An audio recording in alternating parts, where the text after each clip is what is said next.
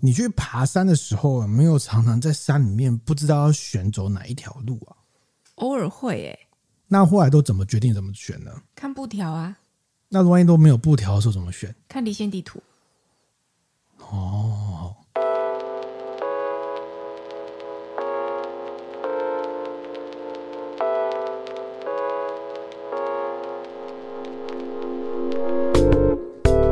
和你一起分享最美好的平影时光，这里是喝吧葡萄酒。欸、怎么有人刚刚利用中间放音乐的时间，那边给我整理头发，是 怎么回事啊？我刚想说，哎、欸，突然说录就录了，哎、欸，我我我好像还没 还没还没准备好。好好好，好了好了好了，嗯嗯。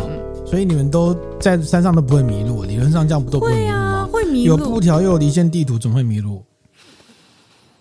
万一你没有下载离线地图呢？不是你们这种有经验的山友，不是都会先下载？没有，很多人是不下载离线地图的，很多人也不会看离线地图啊。哎，是哦，嗯，那这样他敢上去爬山哦？反正他的同伴会有啊。哇塞，就到了大他，结果只有就哎，我以为别人会有下载，就全部人都没下载。所以，所以比较危险的状况就是这样。像这一次我们上山，有时候呃，可能有有同伴他。嗯、呃，必须要先撤退了的时候，他如果没有下来离线地图，他就可能会迷路。像我们这次有同伴，就一度有一点快要迷路。哦，这是给大家添麻烦呢。那个，嗯，也不是，我觉得不能这样讲，应该是说，呃，你要先尽可能的先照顾好自己，不然就是在山上其实很危险啊。我讲、嗯、一下那个状况，我们因为我这一次去北大武山，又去爬山了。暌违已久，我们很久没聊爬山这个话题了。我真的很久没去爬山了。我上一次爬山是十月了，那这一次去，这一次清明年假，北大武山是在屏东的山上，可以这样讲吗？嗯、它是南部最南边的百越，然后它呃是卢凯族跟排湾族的圣山哦，所谓的台湾五岳之一，又台湾五岳。台湾五岳，台湾五岳就是讲台湾的五座大山，是全台最具代表性的大山。像山有很多排名的，百岳、小百岳、五林四秀，现在又有一个什么五五大神山，还有什么八景之类。对，台湾五岳是什么？秀秀姑峦山，然后南湖大山、玉山、雪山跟北大武山。那北大武山是当中五岳当中最矮的，它才三零九二吧。就是海拔应该会有什么大武派之类的？没有，没有。但北大武山真的很厉害，就是这次去看它的那个著名的云海，哎，那云海真的是超惊人哎，那个景，那个景，它是。呃，快登顶前，就登顶就有三角点嘛。快登顶前的大概可能一公里左右，它会要越过几座山头。那你越过几座山头的时候，你在这座山头会看远方那座山头，就是你要攻顶的地方。嗯、那沿途就是它是两两旁都是一个削尖的，呃，可以说是断。壁嘛，反正它有一些断崖这样子。嗯、那你想想看，两旁都是削尖的，你走在那个山林林线上面的时候，它周遭两旁都会是景观。那它的景观都是云海，因为它是呃南部就是最南边的百岳嘛，也就是说，它大概可能方圆三四公三四十公里内没有比它更高的山。嗯，所以你会看到远方就是。满满的云海绵延不绝到天边，跟你平常在看海一样哦，嗯、真的是绵延不绝到天边。然后偶尔云海中窜起的那个小山头，这样子很可爱，那景观非常的惊人。我想要跳下去的冲动，这是这是吸引人犯罪吧？对，那那景色真的是蛮厉害的。那我们这次是去两天一夜，那第一天先上山到那个北大武山腰的快谷山庄，就是山屋去过个夜。那我们是搭棚这样子，然后隔天再棚自己搭的吗？不是，其实我们都是请协作，就是反正就是棚是现场就有了啦。那我们还跟协作租了睡袋啊什么的，我们基本上就是嗯无法重装，所以我们就是跟跟现场有都有租用可以用这样子，能花钱的就花钱解决。那隔天攻顶，然后再回来这样，然后隔天走多久？隔天大概走了十十几十几公里吧。然后它要下降，它的下降的高度是一千九百公尺，所以其实是蛮惊人的。嗯，最、嗯、辛苦吗？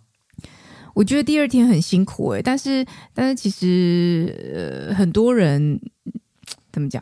很多人就是北大五几乎都是可以单攻的，所以你说辛苦与否这件事情，可能是关乎每个人的体力跟状况不太一样。嗯、那对我个人来说，我觉得第二天是有一点辛苦，因为你第二天更正一下，第二天是你总共第二天是走了十三公里，十三公里。嗯，但是三公里当中要下降一千九百公尺，你下降幅度很大，所以你要一直很吃你的膝盖，所以膝盖就爆掉这样子。爆掉什么感觉？就就是膝盖痛。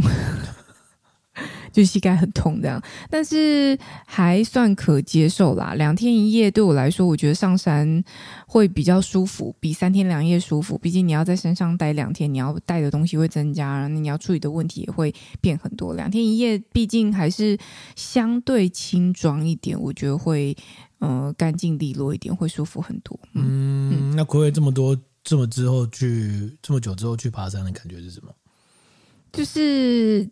体能这件事情，你知道，我们同行就是一起出发的人当中，有一个男生是不认识的，因为我们当中有一个朋友他临时退出，我们就找人递补这样子，那、就找了一个网友，就这个男生他的体能超爆好，就是他、哦、他之前就去爬爬过很难山，他跟我们完全速度不是同一个等级的这样子，那人蛮 nice 的，就。就是大概都跟着我们的速度一起在走，那我就问他说：“你？”他说他现在至今大概爬过三四三四十座百岳，嗯，三四十座百岳，对对对百岳就是一百座嘛，嗯，那他已经三四十座了。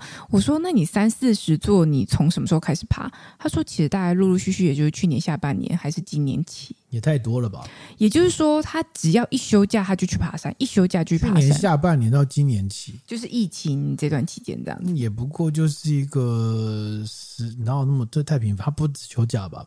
他连上班的时候都在爬。没有你，嗯、呃，因为你一次去爬山，你可能会捡好几个山头哦，不是一次只有一座百岳。我们这次一次只有一座百岳，但有时候你一次，像我去大坝顺利的话，一次就会捡四座。嗯、对，所以你那个累积的状况会不一样。那那我觉得，我觉得其实就是这样。你看到很多爬山的呃神人、勇者，或是体能真的很强的人，他就是在很密集的。时间内一直去做这件事情，他体能自然而然就会累积起来。嗯、就是那男生也有讲，他说哦，他一开始爬的时候也是连爬什么基础的山，他都觉得哦好累好累，但他之后还是一直去爬，那个累积的速度很快。那我就跟我其他的朋友就一就是一一起在爬山，但是我们爬很久，大概程度差不多这样累积到这里的人，跟他讲，我就说其实我们就是因为爬山的频次拉很长，你知道吗？所以你永远都也不是永远，但是你会一直停在这个阶段，因为。你没有把爬山的频次缩短，然后去累积你的体能，你就会变成是维持而已。嗯，就跟这种东西有点像，好像这样举例不知道合不合适，有点像你在做重训的那个重量的增加。如果你都久久做一次训练，那你就身体要重新适应那个重量，那最后你就只会维持在你你只能推五公斤就是五公斤，永远都是五公斤。那你短期很密集的一直在推五公斤。哦，七公斤，呃，九公斤，然后你很快可能就可以到二十公斤，嗯、大概是这样子的概念。OK，对，所以你这次觉得有被推到回到以前的水平了吗？没有，当然是没有啊，因为这么久没爬山了，所以就是要呃再锻炼一下。可是我一直以来都没有追求完百啦，你知道，很多上百岳的人他会追求所谓的完百，就是把百岳爬完、健完这样。那我好像一直都没有追求这东西，爬山不追求什么成就，只追求看到漂亮的风景而已。你当看过了，你不会想再看啊？呃，很多看过都想再看，但我不太会去二刷的原因，是因为我觉得还有很多的山都很漂亮，所以希望留一点时间给其他的山。这样迟早就还是往完百前进吧？不会，因为爬过不会，不会，不会，因为百越有一百座，欸，哎。我根本爬不了一百座，我现在算一算有没有十座啊？诶，应该是有了，大概这样，嗯、对啊，你要爬到一百座，你你除非你有很认真的去搜集，就是你休假就爬，休假就爬。像我这种半年爬一次，怎么可能爬到百座？嗯，不太可能。爬山控，我不是。你不是，我完全不是啊，我完全不是，我完全不是。嗯、我我只能说，哦，爬山是偶尔会去做休闲，但我没有到山恐，完全没有。嗯嗯哼，OK，你没有疑问嘛？对不对？其实就对爬山没有兴趣。那你要跟大家解释一下吗？我呃，你说解释什么？解释爬山这件事吗？嗯。解释爬山这件事读无聊啊，大家应该没有什么兴趣吧？我跟大家讲北大五好了啦，嗯、我跟大家讲一下，就是北大五山，嗯、呃，它其实我要去爬之前啊，那振宇哥一直在那边跟我叮咛说什么哦，之前也有人从北大五掉下去啊，巴拉巴拉之类的。嗯、那后来我去爬之后，我觉得滑倒啊。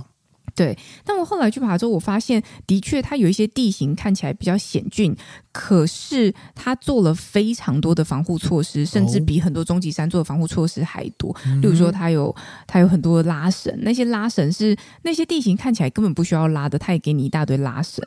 然后有一些断崖，它会有用那个绳子做成一个绳网去保护住你，就是你不至于会掉下去，直接就摔落山崖这样子。然后他还会用去做一些那种。在那种很大的石头上面去打那种么字形的铁条，你知道吗？嗯、你就可以这样攀攀攀攀攀攀上去。嗯、所以，嗯，总体嗯，就就总体来说，其实它是，我觉得它的防护措施是做得非常好了。所以。嗯、路径很明显，不太会有迷路的问题。只是像我刚刚你前面讲到的那个，如果找不到路怎么办这件事情嘛？是因为我们第一天到快谷山庄过夜之后，隔天我们大概凌晨一点多起来，十二点多一点多起来，然后吃完早餐，我们可能两点多就去就要爬山了。所以通常你登登上去的时候，你一定会摸黑。那摸黑上山，两点多凌晨两点上山，你就会带着头灯。然后摸黑上山。那摸黑上山的时候，嗯，我们在自驾，我们走到一半，有有朋友他可能真的身体没有办法负荷，他就说，那他可能只能走到这边，他要先回去那个快谷山庄休息，就我们搭营的地方。嗯、可是我们没有人可以陪他回去，啊、因为。完蛋了。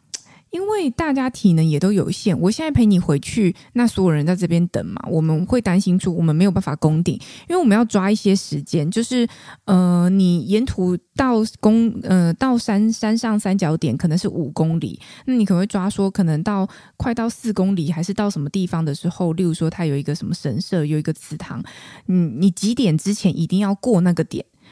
我们当时是抓好像七点吧，我们就是很多，反正大家大家山友们口耳相传，会给你一些建议，跟你讲说，你七点前一定要过那个点。如果你七点前没有过那个点，表示你体能不够，你就要撤，不然你到时候会很危险。所以这这这件事情是很重要的。那我们就谨记这件事，所以我们大家都要抓时间、抓体能。说好，我现在的配的速度大概怎么样？配速我一公里，呃，大概大概花了多长时间走？那我。大概什么时间应该可以过？嗯嗯、所以如果当时我们的朋友他要撤退，然后我们要找人陪他一起下山，或是我们就在原地等等他们下山之后再折返回来，我们可能就会来不及上去，非常为难。那我们朋友他也他自己也知道，所以他也讲说啊，没关系，反正你们就先走，那我就折返回去。那我记得那时候他应该已经走了，我们大概走了多少啊？几百公尺，我不知道有没有一公里哦，可能没有，但是以 maybe maybe 六六七百应该有吧。所以在山摸黑的山路中，呃，走完了，走大家走六七百公尺之后，他要自己摸这个。六七百公尺的黑山路回去，我们其实是蛮担心的。嗯，对，确实是啊。对，但是怎么办呢？那我们只能跟他说：“那你慢慢走。那你到了到了山庄之后，你要传讯息给我们。幸好这边沿途大致上蛮多手机都有收讯点的，山上他会架一个牌子，跟你说这边是一个手机通讯点这样子。他就说好，就我们就一直一直到呃，就是边走边看时间，哎，觉得他应该要到。回到山庄的时间，但是他一直都还没有回来，那大家又很担心，打给他，然后他就说他好像有一点迷路或不太确定，然后大概问了一下，说哦。是看到什么什么牌子之后转弯就会看到，就会看到看到快谷山庄嘛？我们就跟他说，对对对，你就这样走。后来他还是有走到啦，就是靠一些一些大家的帮忙，就是山友们啊，或者是领馆处吧，好像。所以所以这件事情就很很很辛苦。就算我说真的，就算他当时下载离线地图，他自己一个人走，你你知道会有很多恐惧啊，就是你周遭全是完全没有路灯的。呃，山上对啊，山上绝对没有路灯，所以我们才要带头灯。你带头灯，你只看得到你脚下的路，你看不到眼前的东西。那，呃，白天之后看起来路径很明显，但是晚上的时候真的是会觉得有点可怕啦。所以就是大家如果真的要做户外运动，真的都还是要小心。没办法，爬到山上去之后，身体变化状况你知道吗？突然就发生了。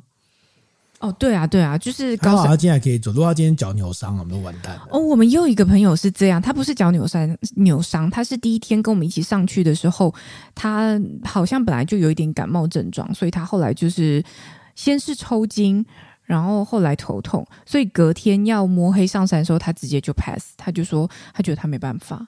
对啊，这这这个除了，嗯、呃，的确就是像你说的，但是就是保护自己之外，它其实也是不要给大家添麻烦的意思。因为如果你到时候勉强自己上的身体之后硬撑着上山，但最后中途你真的没有办法走的时候，呃，像我们 pass 的那个那个人，他是一个比较高壮的男生，他是真的是我们没有办法扛他下山的，所以会有对，所以对没有啊，所以最后最后他就先 pass 啊，对对对，嗯。嗯那我这个年假呢，其实我真的过得蛮爽的，好好哦。嗯，我这什么爬山，我我没有逼你去吧？对，好好。我这个年假去做忙哎，做两件最主要的事情。什么事情？第一件事情就是我睡觉跟放空，疯狂的追剧。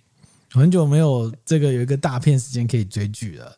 那我看的这个那个 Netflix 的那个模仿犯啊。那模仿犯我觉得还好啊，所以我觉得没什么，就不谈这个。但但我要推荐的是另外一部，就是一个日剧叫《重启人生》。模仿犯是我的心头好。哎，你为什么要把我拉回去？你可以，你可以拉回来。公布美信是我的心头好啊，我多喜欢这部小说。好，但我没有要讲这个。好，台湾台湾改编的，我觉得还好。嗯嗯。那我推荐的这部日剧叫《重启人生》，然后它是刚刚才播完的一部。周日的连续剧，这一部很红哎、欸。然后，呃，因为反正反正想说廉价，那我看完模仿犯之后，好像还有好几天的时间，想说啊，那就来看一下《重启人生》好了。嗯。然后就看着看着，哎，很有趣哎，这部日剧。嗯。特别是我们最近又看着《妈的多重宇宙》。嗯。就是会觉得，其实这两部探讨的东西有一点类似，但是它诠释的手法有非常大的不同。这两部探讨的东西有点类似吗？嗯。我来，我来跟大家介绍一下。好。就是。呃，重启人生，它的剧本大概是架构当是这样，就是他讲说就是一个三十多岁的女生，然后她有她的正常的工作，她在我现在不会爆雷啊，就是基本的背景知识而已。她在这个市市公所、区公所上班，然后她一群这个好朋友，小时候一起长大的好朋友，然后他们就会定期的聚会啊，帮大家庆生啊，就很多闺蜜会出现的事情嘛，对不对？然后有一天女主角被车祸撞死了。在聚会结束，就是姐妹都回家之后，嗯，她只是捡一个飞出去的袋子，然后就被车撞死了。嗯，然后撞死的时候，她来到一个完全白的一个环境，嗯，然后那个白的环境有一个柜台，嗯，那个柜台呢，就会可以跟她说呢，这个这个，你可以选择，那就你现在投胎，但投胎可能是要投胎，因为根据你的累积的阴德，嗯，来决定你下一辈子需要变成什么东西，嗯。就他第一个投胎，第一轮投胎是他变成一个食蚁兽，南美洲的食蚁兽。嗯，然后他就觉得说，我不要变食蚁兽。变食蚁兽是怎样？阴德不够？就是对，有有这个暗喻啊，有这个暗喻。然后，但是那个柜台其实有讲说，变成什么东西其实跟没有什么关系，有点像是一个你积到几点，你积到几点可以换什么东西，但是那一点是好或是不好，那只有你自己决定嘛。OK，然后他就说，那我不要变食蚁兽，有什么其他方法吗？然后柜台会跟他说，有，你可以重新再。决定你这重新再走一次，你这一辈子，嗯，这样子。但是你重新走一辈子要干嘛？但是你可以带着过去这一轮累积的记忆，继续重新开始一辈子。那重新走一辈子就可以不用变食蚁兽？呃，你就可以，你就可以再重新开始一次这个人生之后，你就可以有不同的选项，你就做不同的选择啊。嗯，就为什么我一开始，呃，你可以选一些你觉得会累积阴德的事情，或或相反，于是女主就开始决定，那好，那我我不要变成食蚁兽。所以我要重新开始我这一辈子。好，这整个架构就是这样子。然后，于是女主就去开始她的，她带她前世的记忆哦，开始从婴儿开始，重新开始 run 她这一辈子。这个就很像我们在打电动，你知道吗？你已经中途挂掉了，然后那个 记录点问你要不要重新开始玩，但你已经知道说哪个地方会出现妖怪，哪个地方会出现什么。但是你脑某一些选择不是这么完全绝对。的时候会发生什么事情。好，然后所以就开始了这一部的日剧这样子。那这部日剧我就看的时候越看越很有趣，因为她这个女主她每一次呃这个哎，我这样就会爆雷吗？会爆雷吗？嗯，有一点，有一点哦。可是它的它的有趣的点就是在。这个、你应该你应该说哦哦这样对啊这样好像好难解释哦，哦。反正就是他重启人生之后，他会带着他前世的记忆去过他现在的人生，然后会重新开始，重新开始之后会展开不同的结局跟不同的变化，嗯，然后他会有反复循环这个过程，然后他有不同的他有不同的选择，嗯，对，但是他每一次都会累积前一段的记忆，这样子，嗯嗯嗯，然后你这个就觉得很有趣，很有趣的一个点就是说，他把那个那个。选择跟人之间的关系，把它刻画的很深刻。特别是这部日剧里面，它会有大量的冗长的对白，嗯，日常闲聊的对白，嗯，它那个对白呢，你乍看之下很冗长，但它其实一点都不冗长，是因为它里面有很多资讯，嗯，它会有很多暗示，嗯，那你你你你有认真看，你看到那暗示，觉得哦，原来就是他前面没做了什么事，所以后面连他对话变得不一样了，哦。就觉得 NPC 的对话，NPC 没错没错，NPC 对话你就要从对话里面找资讯，说哦哦哦，原来那个解谜的重点是这样。对对对，但是因为它是跟人有关，那我我举一个，我我稍微爆一下雷啊，如果不想听爆雷的，赶快往前按两次三十秒就可以跳过这个爆雷，对吧？我快速讲完。就它里面有个选项，就是它不它开启不同轮的人生的时候呢，他。做的一些选项跟以前不一样，譬如说他决定要认真念书，他就小时候就不跟朋友玩，因为他要某为了某个目标，他认真念书。对，结果他就发现他认真念书之后，虽然他的成绩比现在都高很多，对，但是那些朋友变得不是他的好朋友了。哦，原因就是因为你没有花时间跟朋友一起玩，哦，你花在功课上了，所以同学就觉得说，哦，那个好会念书哦，好像外星人哦，然后我们自己出去玩，然后不会找他，因为。觉得你有点距离了，嗯嗯嗯，但是他的目的可能是为了某种跟好朋友的目的，但是就最后变得相反，嗯，那我就觉得很有趣。这个我我前阵子听那个好柠檬 podcast 的，嗯，微微有讲到一个很有趣的点，就是他引用了国外的研究，就是说你要跟一个人变成朋友、好朋友跟超好的朋友，对，你平均要花多少时间？相处，嗯，就是你大概达到某个时，比如说哦，我在你身上花二十二十小时，一起共度二十小时，我们就可以变成朋友；然后一起共度三十小时，我们就可以变成好朋友。那如果要变成超级好朋友，可能要是三百个小时，或者三百五十个小时，你才会变他变成超级好朋友，一起共度的时间哦。嗯好，是，对对，然后这是一个有爱研究。那我那时候听的听到乌宇讲这个，我觉得很有趣，哎，就是好像真的是这样啊，就是你跟每个人的。关系与否，真的就会取决在于你跟他过去到底一起共度了多少时间，嗯，不管是在 LINE 上，或是一起在实体的生活上的时间，都是，嗯，花多少时间相处这样子，对，花多少时间一起相处，对对对。然后这部日剧也也有重现了这个状况，但是他最后，呃，你就会发现说，其实每个人生的选择没有什么绝对，没有什么对错，因为你你确实为了某个目标去做选择，你可能为了要。救某些人或者改变某些人，但是你有可能也会影响到其他的事情，你不知道。嗯，那最后终究还是我，我觉得终究还是回到那个点，就是这看完这部日剧之后，让我觉得说，嗯，就是人生要好好珍惜你自己每做每做一次选择之后。当下那个相处的那个时光，嗯，因为不可能再重来了嘛，嗯，理解，对不对？我只能因为不能暴雷啊，所以里面有非常多值得玩味的这个职业啊、小剧情啊、对白啊，我觉得非常值得一看。我只能说，非常啊，非常非常值得一看，这部真的很有趣。然后另外也看了一下，因为这部很吃女主角的演技，因为这个女主角演技呢，她她必须驾驭。很多种身份这样子哈，嗯，这个女主角叫安藤英，嗯，好，她是她看起来比较像是一个容易演那种甘草类角色的演员，对，但她其实不是哦，她其实拿下这个有一部电影叫《小偷家族》，那部其实我有看过一些，难怪我觉得她很面熟，你有看吗？你有看吗？小偷家族我有看啊，但我好像有看过。简单的介绍，但没有看。OK，他靠那一部拿下各大电影奖的女主角奖。对啊，对啊，对啊。哦，所以他其实难怪我一直觉得他脸很面熟，我想说这张脸我好像看过，但我一时想不起来。嗯，这部戏真的蛮吃他的演技，而且他甚至也蛮吃配角的演技，因为配角的演技会决定主角们的行为有没有值得？所以这部戏的配角也演的非常的好，这样子。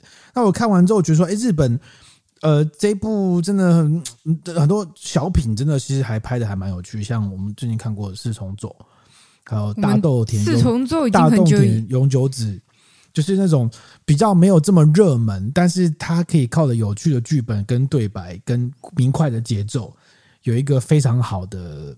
这个呈现，应该说，我觉得就是日剧就一阵一阵，一阵子就会有一个惊艳的作品，那就一阵一阵。但这个东西韩国做不到，就是我觉得韩剧目前没有办法做到这种感觉。嗯、但是韩剧的它可以谈论的格局或者是画面更更大，这样子，对不对？嗯。那这个其实跟《妈的多重宇宙》有点像。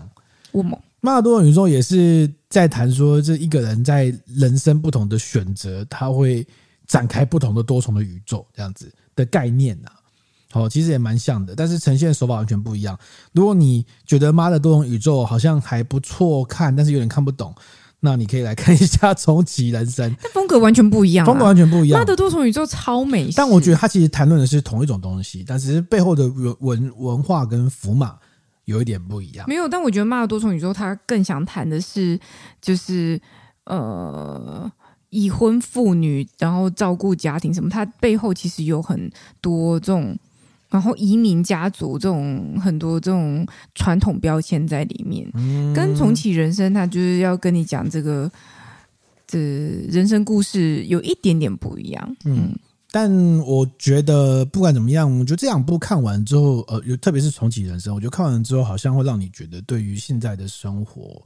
跟选择会更珍惜吧？有这么大的嗯，我觉得不错哦，这么大的改变。因为你看我们这个表现很不一样，因为小妖他不小心被那种古阿莫式的那种快速介绍的日剧日剧爆雷了，所以他没有感受到这一部日剧。你讲的是重启人生的部分，重启人生的部分，嗯嗯、对对对对，所以这个没事，脸书不要乱滑，会不小心毁坏一部好的剧本这样子，然后。然后这个廉价呢，刚刚我们谈到人生的选择嘛，然后我们这个廉价呢，我有做了一件事情，就是我打扫了那个我在老家的房间，嗯，然后因为老房间很多东西嘛，然后从念书时代就住在那边，然后所以就清出了很多东西，那我就发现了这个，这个如果在看 YouTube 影片的时候，这个是我的高中的周记本。哦，然后我发现我这个高中。三年都完整的留着，呃，没有没有高三下的，显然就是因为已经考完试了，不需要想看呢，想看，对对对。然后我那时候看，哎，你你有要分享的？我要分享啊，我要分享，就是很有趣诶。这个回到高中的，这跟你翻到什么高中时期的日记不一样，因为等一下，我想看嘛，那你给我看，你不要不要不要，我我要我等一下再等一下录完再给你看，嘛等我念嘛，不要跟我抢，好不好？快点快点，好，对对，快。就是呃，我觉得生活周记本很有趣，因为那就是写给导师看的，那交给导师嘛。然后，所以你其实是在跟老师对话的一个过程，然后你去写出你的表达。然后，我就回头去翻我的周记本，然后看到一些很有趣的东西，可以跟大家分享一下。例如，第一个就是呃，我第一个觉得最荒谬的一个点就是，我高一的周记本啊有分数。你不觉得这个最荒谬吗？我刚刚翻了一下，我的高一的周记本呢，每个礼拜写完之后呢，老师会在后面给我写一个分数的九十三啊、九十九十二啊、九十九十。为什么老师要帮周记打分数？对，我这我第一阵看了之后也觉得莫名其妙。我不懂，可能这我印象中那个高一老师其实也有点怪怪的，反 正就是反正打分数，觉得呃哇，然后呢，再来就是明显就是高一的时候字比较好看，然后到高三的时候字就越来越丑，我觉得这越明显。是哦。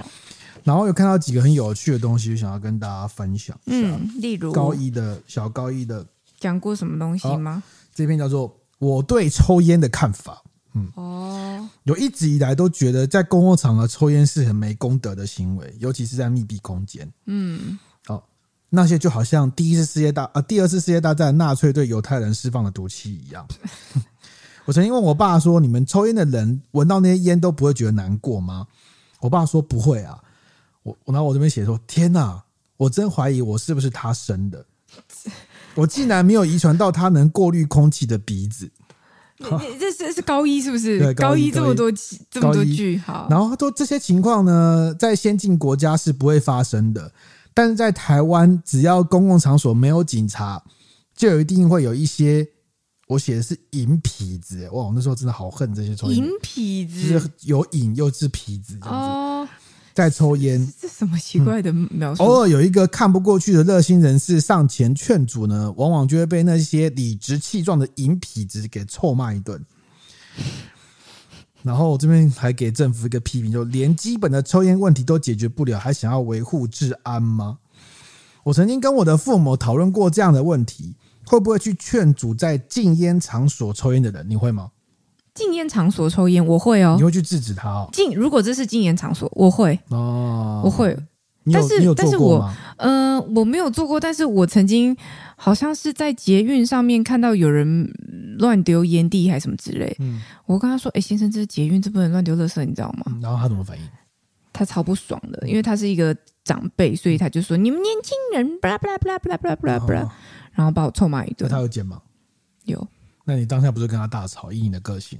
对，我大概就回他个几句，然后我在赶路，所以我就一边走路一边快速走路，一边回他这样子。啊、对对对对对。Okay. 但我要先说，我其实是不不会反对人家抽烟的。我一向不不会，因为我觉得这是个人自由的问题，你不应该是就是去要求所有人都不能抽烟。对。Okay. 然后我说我在周记里面写说会不会去劝阻嘛？然后意外的，我的父母都持反对意见。嗯，他们都认为那是很意外吗？那是别人的事，我们管不着。正常人都是这样，但我却认为他们明明就不对，为什么不可以制止？嗯，有，但我会找警察来处理，然后夸火比较安全。然后我还是认为，在现在，即使在非禁烟的场所，也不可以抽烟，譬如说家里，因为你在家里抽烟，全部人都闻得到。对，我觉得，哎，其实我现在的看法跟当时应该还。蛮一致的，看来你对这个抽烟这件事情有很大的对不满呢。老师的评语是写禁烟应属全民运动，然后废话，OK。哎，当时的烟不知道为什么都写错了，都不是这个烟嘛，我都写了那个烟雾的烟，但其实不是这个烟嘛。但老师也写错，老师是国文老师哎，搞什么？好，然后这是呃，然后再是高二，嗯嗯，我你等一下再看，你不要急，因为你现在看你就会打断我。然后，呃，高二的时候，高二也是一个国文老师，但我们高二的国文老师是一个，嗯，呃，他对于生活的教育是比较。你们高二跟高一的老师不同人啊？我们高二有分班过，哦，对，我们高二的高二的老师呢，后来我长大之后还有去看他过，他是一个对于呃行为跟生活举止是一个管的比较严的老师。嗯，我觉得我蛮幸运的，因为我在我在小学。跟高中都遇过这样的老师，然后他对我形塑我未来的行为有非常大的影响。好奇怪哦！譬如说离开座位要靠椅子，我到现在还会记得这个、哦、这个习惯。好奇怪，我好像我好像有记忆以来没有想过，呃，没有记得有什么事情是老师对我有深刻的影响。嗯，好像没有。我运气比较好。好像不是诶、欸，是我本来就不太会被人影响。哦，不是不是，因为我们当时那个学校真的非常，当时老师呢非常严格的。我们老师也很严格，而且我们学校也超严格。我小时候的学校是每每节，我国中的时候，每节课堂钟声一响，是所有人要在位置上面坐好，静坐，闭上眼睛冥想，直至老师到。课堂内，你是去出家吧？没有真的。然后我对此非常非常的感冒，因为我觉得闭上眼睛冥想这件事情，叫国中生闭上眼睛冥想，真的是很痛苦的。你是第几轮了？你在国中生的时候可以说他叫国中生，他竟然叫国中生，对我觉得很不可思议。怎么叫好动的国中生去？你是第几轮？到底第几轮？所以，所以，我跟你说，我我从小我我的那个就是呃，学生时期有很多严厉的教官跟老师，但他们完全没有影响到我的行为跟思想，因为我只会觉得说这个不合理，那个不应该。啊，我想学的我就会去学，这样子。一个拍一个拍啊。你到底找到了没啦？没有，我要分享啊。对啊，这个是在高二的时候，我们高二的时候的国文老师呢，要求我们每个礼拜要去捡报纸的一周大事。他还有打分数吗？哎，没有，这个老师就比较正常，对啊。然后还要捡一则，我看现在我忘记忘记具体的规定了，但我看我的周记竟然会附上一则报道，应该当时就要求你捡一则报道加加那个一周大事这样，然后还要自己画重点这样子啊。我看我那时候剪的新闻，就你讲什么了？哦，我那天我有一篇周记，我这个标题叫做“钱的价值”。这个星期日跟家人一起去拜拜，然后到了庙的时候呢，我突然看到一个令我很吃惊又很可笑的地方，嗯，就是在四门的地方呢，门上的神明浮雕前的玻璃罩贴了一张粉红色的纸，嗯，上面写说浮雕门四十万，嗯，我不知道他这样贴有什么用处。假使门上的神明天上有知，又有什么感想呢？我不知道这世界上有什么东西不能用钱来衡量。神明的保佑可以用钱来买，为了钱，呃，儿子可以是爸爸，丈夫可以卖老婆，朋友可以砍朋友，甚至影响到学校的我们，可以用分数来衡量一切事物。哎，我就说为什么这么愤青啊？对，好好笑。哎，我觉得大家的小时候的。周记什么干嘛？应该就是你就很明显可以感受到邢硕这个人的人生的三观这件事情，而且这个观念我到现在还一样啊，对，非常差不多意思、啊，非常的非常的觉得你只是你只是现在论述的状态变强了、哦，你可以用比较合理的方式去论述。我当周呢我当周剪的简报是这个联合报，因为这个杨玉芳前辈的报道，你看我那时候他就在跑新闻哦，现在是愿景工程的这个好 OK 扛把子，嗯，这个。报道的简直这篇报道叫做“全民反迷信协会成立，拒绝怪力乱神”。原来有这种协会啊！我要参加。作家李乔，这你可以大家可以查一下，这个协会现在在不在？全民由作家李乔领军的全全民反迷信协会昨天成立，要以科学的方式驱逐腐蚀民心的迷信，反鼓吹捐钱消灾、香灰符水治病。奇门术数的搅局式股票预测都在踏伐之列，就是那篇新闻，嗯的对，然后包括哎呦，这个当成立的时候，包括释昭会法师都有出席哦，基督教界也有这个代表参加，好像很有趣诶，我那时候就会对这种东西就会非常的感冒，嗯，感冒，哎，不不觉得吗？现在觉得蛮好笑的，你在门上直接贴出这个门要四十万，这到底什么意思？现在你知道吗？这跟什么很像，你知道吗？停车场的闸门也会告诉你说，毁坏此闸门之后要赔偿五千块，一样意思啊。他没有毁坏，他是直接就是献献功德，他都是说都是说功德捐助嘛之类的，莫名其妙的。其实好，那我再再分享一个好了，好不好？好，再分享一个，这个呃，这个应该是大，应该是高二下的吧？嗯，高二下的吧。这个其实这个没有很有趣，我只是看到很好笑。身边的朋友都知道，不到一年之后，我将报考大传系，所以有些朋友常以我是记者的身份来跟我说话，而令我哭笑不得。对，为什么会这样？我不知道哎、欸，我完全没有这个印象。就我现在看到这个时候，觉得很好笑，很好笑。在周记里面写到这段话，然后后来在高二下的时候，那个就变难度提高，就是那个那个一周十事变全部都要用手写的。哦，对，你要自己摘一个两三两三折的摘要。到底写周记到底是为了什么啊？他们想达成？你们以前写周记的时候，老师就要求你们去看新闻吗？不会，不会哦，不会。我我印象中是没有。但是我我当时都会针对，就好像周记就是讲一下你这周发生什么事情，任何主题都可以写嘛，对不对？嗯，对。我只记得我小时候。国中的时候吧，写周记，然后我就以电玩小子曾正成，你还记得这个人吗？我记得，我记得。对，以以此为例，然后然后跟老师来谈这个台湾教育跟读书无用论。嗯、我刚刚说，你看念书念那么高干嘛？啊，是不是怎么没有用啊？人家有一技之长也可以怎样怎样？可惜这个社会就是不认同，巴拉巴拉巴拉之类，然后讲一大片。老师给你什么 comment？我忘记了，但是反正老师应该就觉得我就是一个。想法很多，意见很多的人，然后要花很多的时间沟通。有时候老师会称赞，那有有时候对我不太确定哎、嗯。但就是意见很多，想法很多，是一个不太受不太受控的人。但幸好小时候成绩很好，所以老师也不会觉得你是个坏孩子这样子。真的啦，真的啦，那成绩打挡箭牌。之类的，所以还是会变成是那种什么老师的小帮手啊、小老师之类的角色，但是相对比较不听听训的啊。我小时候还跟什么教官吵架嘛，国中的时候跟教官吵架啊，然后啊当当时不是教官，当时是训导主任，嗯，但因为成绩很好，老师也蛮喜欢我，所以老师都特别去保我，然后就跟我讲说，你不要再跟主任起冲突了。我说我觉得他莫名其妙，我在公园下课后在公园跟男生聊个天，他就跑来抓我，嗯、我做错什么事情吗？我这样犯法吗？不行吗？你可能是没有变成那个啦，什么？你要变红灯啊？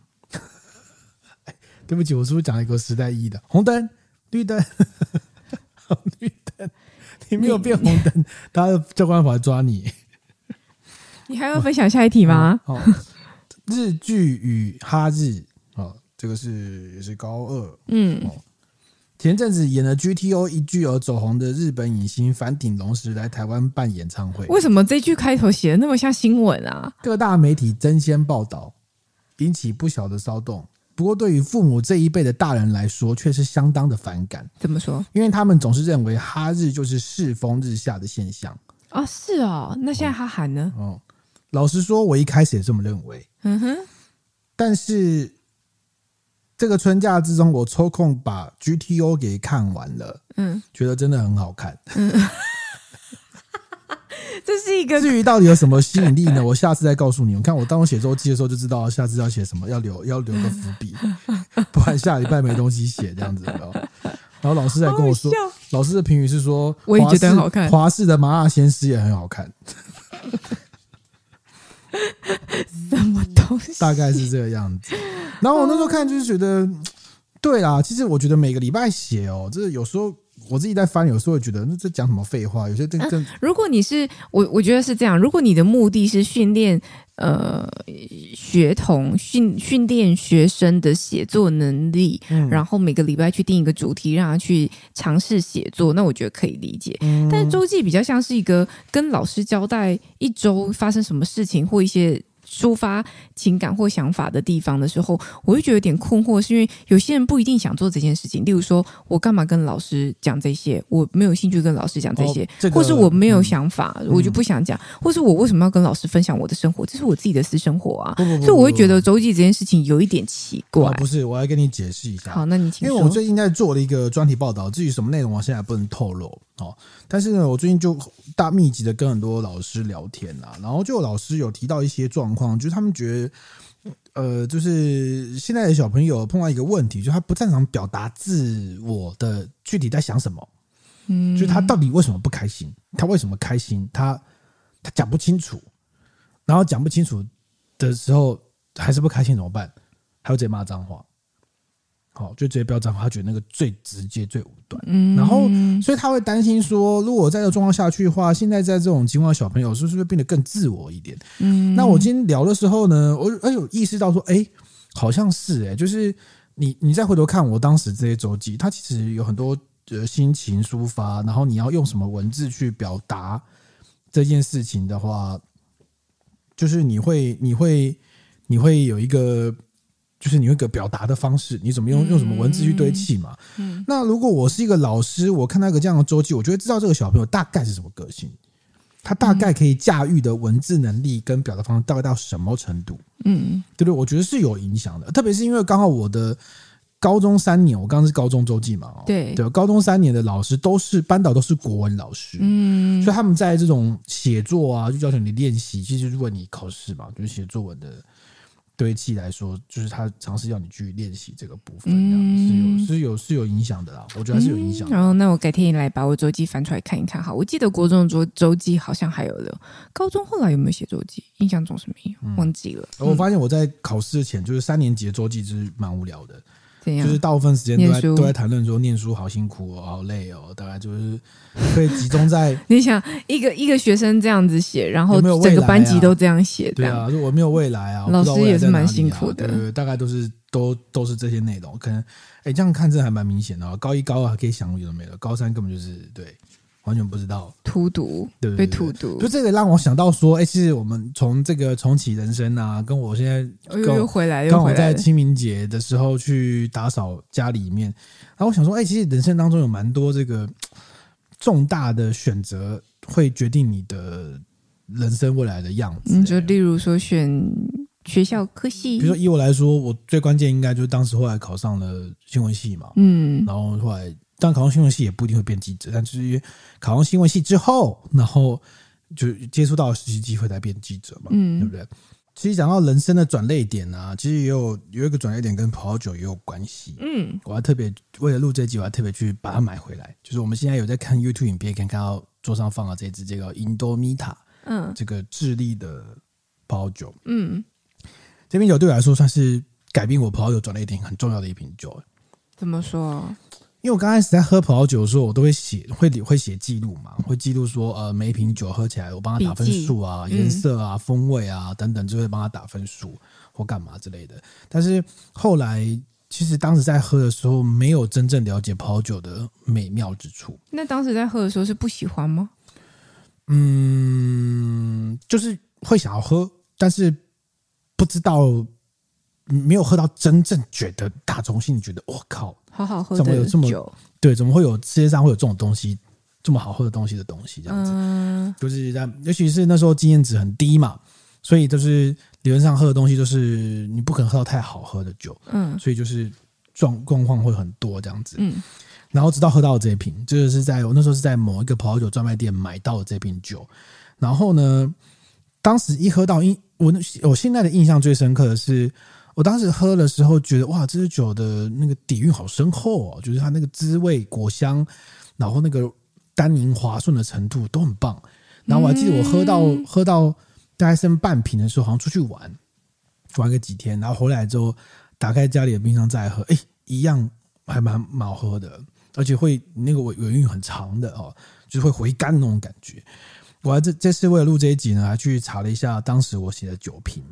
哦，你还查得到？嗯，我是二零零九年八月二十六号喝到这一瓶酒，第一次喝到这个，嗯，是当时是我生日前呢，对对对。对，当时喝到的是二零零七年的版本，然后写说颜色很漂亮，宝石般的深邃红，可惜香气不足，只有橡木桶的烟熏味。刚开瓶的时候入口有一些苦涩，但是醒了三二十分钟之后入口甘甜，烟熏味持续在口中，是目前喝过颜色最棒的红酒。酒体很厚实，我还附注说像是没有人的罗马宫殿。好，我当时给了一个这样子的。你当时神之拿看很多是不是？还刚开始，那好像刚刚开始看，我当时给他九十三分哦，好高哦。对对对，好，就是，然后这一瓶酒好喝到什么程度呢？我查了一下我的酒瓶，我在两年内买了四，喝了四次，一直买是不是？对对对对，在不同场合买了四次，然后。就是后来评语都差不多啊，薄荷啊、烟熏味道，然后有黑醋栗的香气，厚重醇厚，然后哎，重点是当时哦，这个价格一瓶可以到三百五十块而已哦，是哦，对，但是比较贵会到五百左右，但是可以到三百五十块，算是非超级 CP 值爆高的一款。现在也是吗？我刚刚去 家乐福买，现在这牌价是六百一十五啊。而且它是八百五划掉特价六百一十五，这酒大概大概现在大概就六百多了，六百多对哈。然后我后来不过啊，这个我觉得这个喝的状况呢，就是我都不是两年内喝了四次嘛哦。然后这一瓶酒它其实是智利的这个 Indovita 这个酒庄，然后它在智利的叫做这个麦坡山谷。嗯，好，那智利这个地方它其实是个长的国家嘛，长条形的国家。对，那。它右边有一个安第斯山脉，这个你说我去阿根廷或者智利都会拍到那个山，上面都是雪，有没有？然后另外一头是太平洋，所以它就是在山跟海的中间的长条状，所以它的温差其实蛮大的。因为你一下你的海洋的空气飘到这边来，一下就要上升，那上升之后温度就会下降，所以它的温差是一直维持在一个。蛮大的状况，嗯嗯嗯，那这个蛮大的状况就有个好处，就是只要温差大的地方的葡萄，通常果香都比较容易累积，酸度也比较有容易累积。哦。因为你看，如果你如如果你都很一直都很冷的话，那它就是一直都很酸，不会熟；一直都很热，它就不会酸，但很甜，但没有没有尾韵嘛。但如果你就是该热的时候热，然后晚上的时候又给你很冷，它就有助于累积它的香气跟酸度这样子。所以质地的酒通常果香都很浓郁。所以我刚开始喝酒的时候会被这种新世界国家酒迷惑，你知道吗？每一个都奶很大，香水很漂亮，然后每一个都觉得哦，每一瓶就让你一喝再喝觉得很棒，是刚喝酒的容易碰到的状况。然后因为日光也很充足，嗯，但是它有个缺点就是它降雨很少。嗯，所以像智利跟阿根廷，通常都是用山上的融雪来做灌溉，听起来很秋啊。但是如果这个暖化，你就知道厉害了，就是山上没有足够的积雪，所以就容易很容易因为暖化而缺水这样子。然后大家可以留意一下，这个酒标上面有写到这个麦坡山谷，这个 M I M A I P O 这个山谷啊，其实你在卖场买到智利的酒，很容易出现这个地方。这个地方是智利最热的产区。好，然后但还有一个很厉害的点，就是他们现在这个地方种植都是红酒为主。那红酒就是 Cabernet Sauvignon 啊、梅洛啊、Gamay 啊，嗯、有没有觉得很眼熟？听起来像是某个地方很爱种的葡萄。嗯嗯嗯，你说波尔多？没错。嗯，他们的品种呢都是来自波尔多，而且哦，嗯，它是在十九世纪前就从波尔多引进，代表什么意思？它是在根瘤蚜虫肆虐之前的法国原根。哦，对对对对，所以真正的法国原根在智利。后因为后来、嗯、就是后来这个十九世纪中叶之后，这个波尔多发生根瘤蚜虫嘛，很多人都根都挖光光了嘛。对。但是智利的这一群人当时就是在还没肆虐之前从波尔多引进过来。那因为智利的气候你会高很高，风很大，所以它没有不太有什么这种就是原原生病虫害的出现，比较少少很多。所以他们多数都是当时。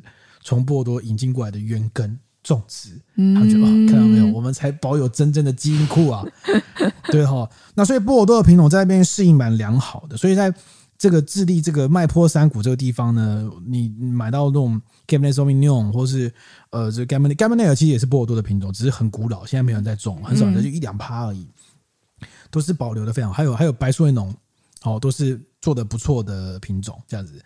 对啊，然后如果它产量变低的话，还可以做出些像纳帕那种浓郁的味道。嗯，然后我看了一下，其实我那那个年二零零七年的版本就已经是酒精浓度就已经十四点五帕了。哦，这么高哦！对，在那个时候的波尔多大概是十三，可能还没有到这么高哦，已经十四。那结果我今天买到这个二零应该是二零二一年的版本吧，刚刚买的，嗯，只有十四 percent。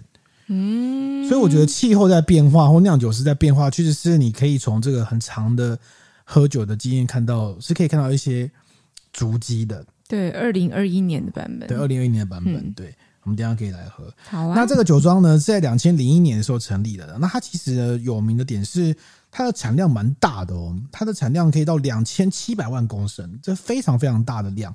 然后出口到全世界五十几个国家，当然就拿到一些那种。葡萄酒的奖项这样子，那我那时候为什么对这种印象很深刻呢？因为这支酒当时在买的时候，上面标的是 Robert Parker 的评分八十六分，嗯，然后这是我人生第一次喝到有被 Robert Parker 评分过的酒哦，然后当时哦八十六分好像 OK 嘛，就是一个呃就是还不错的。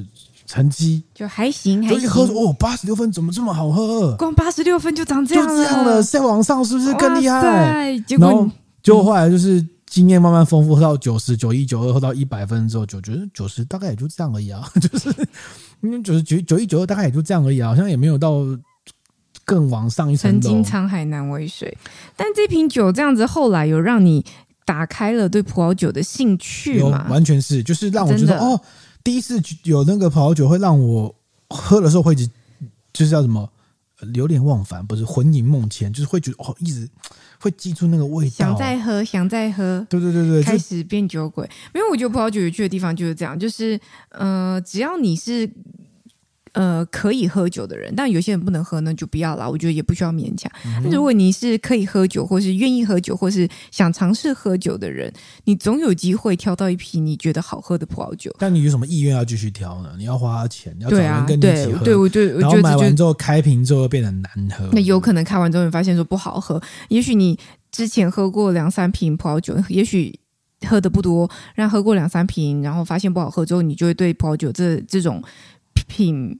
不是品种，对葡萄酒这种类型的酒类产生一些负面的印象，就是说啊，葡萄酒很酸、哦好酸哦、很涩、很难喝、很无聊、没有感觉。嗯但也，但是我都相信，对于这样的人，如果他是有在喝酒的人，他总有机会，其实是有一瓶葡萄酒在那边等着他，是他命定的葡萄酒，所以觉得说哇，葡萄酒好好喝哦，那就是那一瓶。可是问题是，他可能要花时间找，但他不一定有这个动机跟意愿了。对啊，而且还要，就重点还是要有人跟你一起喝啦，你才会有想要一直买。那你当时喝这个不是自己喝吗？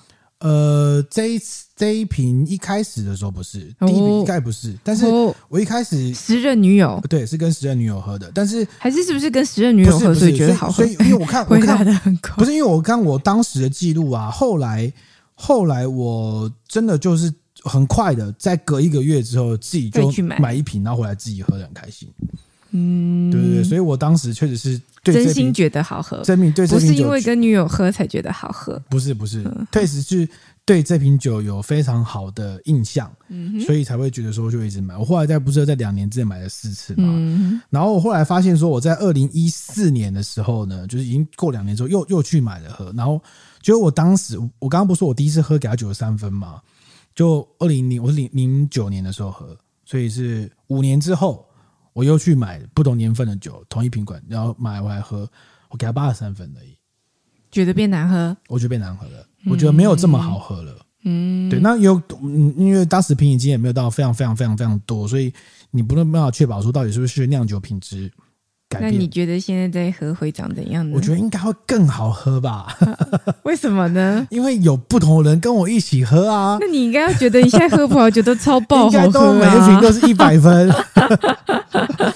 这宇哥评分一百一百一百意志强烈哦。我觉得这瓶酒呢，这个尾韵很短，香气不足，但是单宁有点出色，然后评分一百分。你这有多荒谬？评分一百分后面原因是因为跟那个人喝的不一样，然后就会改变你的答案。没有啊，你 OK OK 好，那我们最后来练一下留言好了。然后我们最近有一个这个、嗯、那个我们的听众叫艾比张，然后他有说很喜欢我们的 Podcast，是他每天跑步的必备凉拌哦。大家特别喜欢葡萄酒泡，你看。怎么样？是不是还是有人在听葡萄酒吗？嗯、有啊，其实很多啦。然后谢谢我们用心准备内容，也谢谢他的这个长期收听。因为看他应该就真的是很常在听我们的 podcast 的啦。嗯嗯嗯嗯，跑步要小心啊！对 啊，什么意思？不要分心，加油！好，OK，好，那我们今天这集就到这边了。好，你现在收听的是喝吧葡萄酒 podcast，他是等一下就要来开瓶的郑宇，他是呃这个在爬山的时候不会迷路的小妖。